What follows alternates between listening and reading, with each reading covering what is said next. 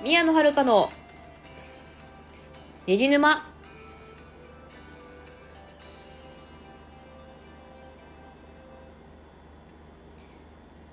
皆さんこんばんは宮野遥です。この番組はオタクがオタクのために布教するオタク向けのラジオです。あれですね。さっきさっきね本当はね収録1回あげたんですけど あのーまあれをね喋る速度をね1.5倍速のまま上げちゃったからね大変なことになってたから今撮り直してます。1.5倍速でめちゃくちゃ早口のまんまめちゃめちゃ早口で喋ってるものを上げちゃったので撮り直してます。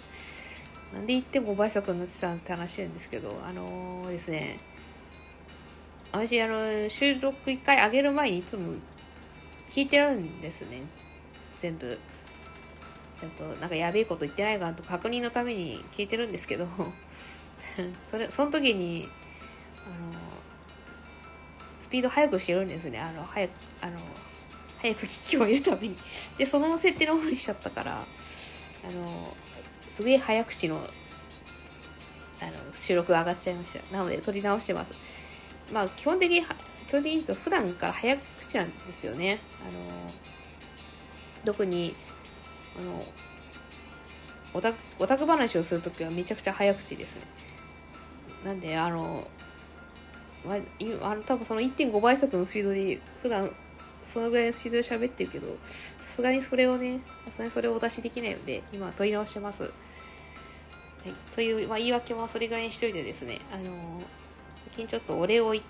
とお伝えしたいと思いますあのあれですね去年の秋ぐらいから今年の多分2月ぐらいまでにかけていろんな方からギフトだとかお便りをいただいておりましたんでちょっとお礼をこの場でお礼をお伝えしたいと思います。えーとまあ、4人、4名様いらっしゃいまして、ジョワードさん、花田優さん、ジョジョ大ジョジョ大学学長さん、国門さん、えー、ギフトおよびお便りありがとうございました。あの、ゆうさんとごくもさんに関しては返信不要とのことだったので、ちょっと読み上げたりはしないですけれども、まあ、ありがとうございました。ジョワードさんも、まあ、お便り文面あったんですけど、ちょっとだいぶもう、まあ、だいぶ前にいただいてお便りなんで、もうちょっと、今読み上げるのもあれなので、ちょっと、あの、文面読み上げるのは控えさせていただきます。まあ、ジョジョ大学の学長さんに関してはですね、あの、私番組あの、まだ自己紹介のところしか聞いてないんですけれども、ギフトいただきまして、ありがとうございました。あの、いつか他の、他の収録も聞きたいと思います。ライブとかもね。というわけであの4名様ギフトおよびお便りをありがとうございましたあのなかなかちょっとお礼が言えてなかったので今この場であのお礼を言わせていただきました本当にありがとうございましたでですねあのまあ結果報告ね社会福祉士の国家試験結果報告なんですけれども、まあ、結論変えると合格はほぼ確定ですね結構点数取れたんで合格はほぼ確定と思われます。あの、正式な合格発表がですね、3月15日ですね。なんで1ヶ月後なんですよ。だから、今の時点では、誰も合格確定してません。なんですけど、自己採点って大体わかるんですよね。どのぐらい取れてるか。だから、あの、その自己採点の結果で、ボーダーラインなのか、確実に合格できるような点数なのかっていうのはかもしくは全然ダメなのかとか分かるんですよ結果あの合格発表来る前に大体分かるんですよなんでまあ合格ほぼ確定っていうようなことが言えるんですねまあ正式に合格発表されてないのでねこれも全部推測なんですけどね。まあほぼ確定でしょうっていう点数でしたね。ちなみに社会福祉士国家試験はですね合格基準は一応2つありまして1つは150点満点中90点以上要は6割取れてるかかっていうのともう1つはその、まあ、19科目あるんですけど全部で。その中であの全部で点数を取ってるっていうその科目全部で点数取ってるっていうのが条件ですね。合格基準が2つですね。でその 2, そのうち2つ全部満たしてる人が合格します。私両方とも満たしてたので、まあ、多分合格でしょう。まだ発表されてないけど。であのー、全体の点数は150点中135から6ぐらいだったんでまあ多分大丈夫でしょう。あれだし、あの、科目も、どの科目でも点数あったので、まあ、ほぼ確定だと思われます。まあ、自己採点は何でできるのかって話なんですけど、あれですね、あの、いろんな業者というか、いろんな会社が回答速報を出してるからですね、正式な政党はですね、まだ出てません。あの合格発表もされていないので、まだ出てないんで、全てにおいて推測なんですけど、まあ、あの、あれなんですよ、いろんなね、会社が、例えばね、参考書とか出してる出版社だとか、あと、社会福祉士の国家試験の、なんだこういう対策講座やってるような学校とかで、あの、回答はこれじゃないかみたいなのを出してるんですよ。なんでそれをもとにね、自己採点すると大体の点数がわかるっていう、っていうそういう仕組みです。私5社ぐらいで見て先ほどの点数は135から6ぐらいだったんでまあ多分その点数なんじゃないかなと思います。その点数だと確実に受かってるので、まあ、合格はほぼ確定ですっていう話です。やったね。あのちょっと嬉しすぎてねいろんなとこで言いまくってますねツイツイートしたしね135点取れましたってツイートしましたから、嬉しすぎて。いや、そんな点数取れると思わなかったんですよ。ねまあ、でもあれですね、問題が、運が良かったんですよね。問題簡単だったんだもんだって。最初解いてる時は、あなんかまあ中ぐらいの難易度かなって思ってたんですけど、なんかだんだん進むにつれて、なんかすげえ簡単だな、みたいな。なんかこれ過去問この選択肢過去問のままじゃないですかみたいなことが結構あってなんかびっくりしたんですよね。なんか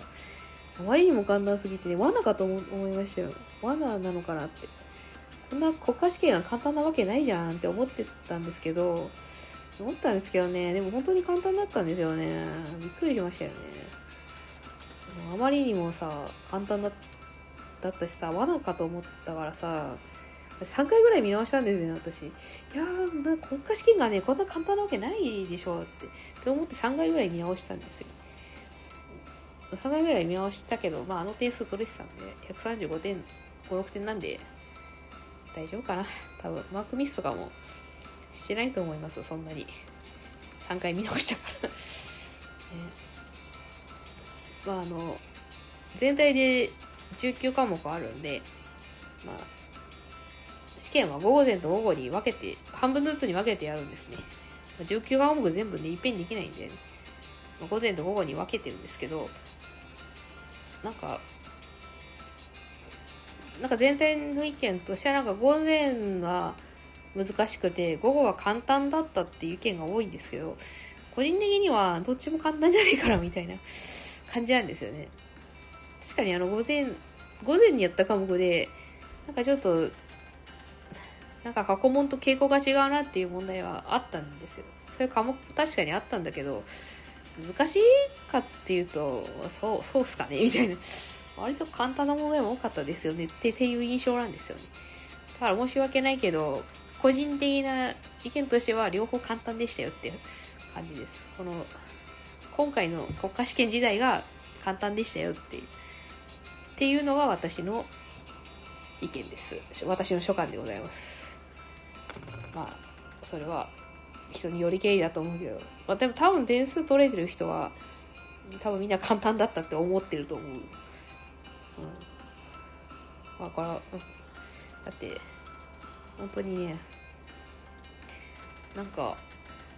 なんだろうあんまひねった問題は少なかったんですからねなんか、ね、真剣、真剣ゼミじゃないけど、あここれ、過去問でやったやつだって思いましたもん。マジで。そんなに、そんなにあそんなに浅い正解できるほど簡単な問題出るとはマジで思わなかったんで、本当にびっくりしましたけどね。まあでも、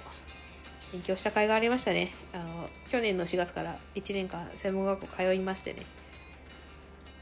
ま、頑張った甲斐がありました。まあ、まだ終わってないんですけどね。あの、学校まだ卒業してないので。これ、この後実習もあるんでね。まだ続くんですけど。とりあえず試験は終わったので、まあ、一安心ですね。まあ、実習もちょっと変則的なスケジュールになりましたけどもね。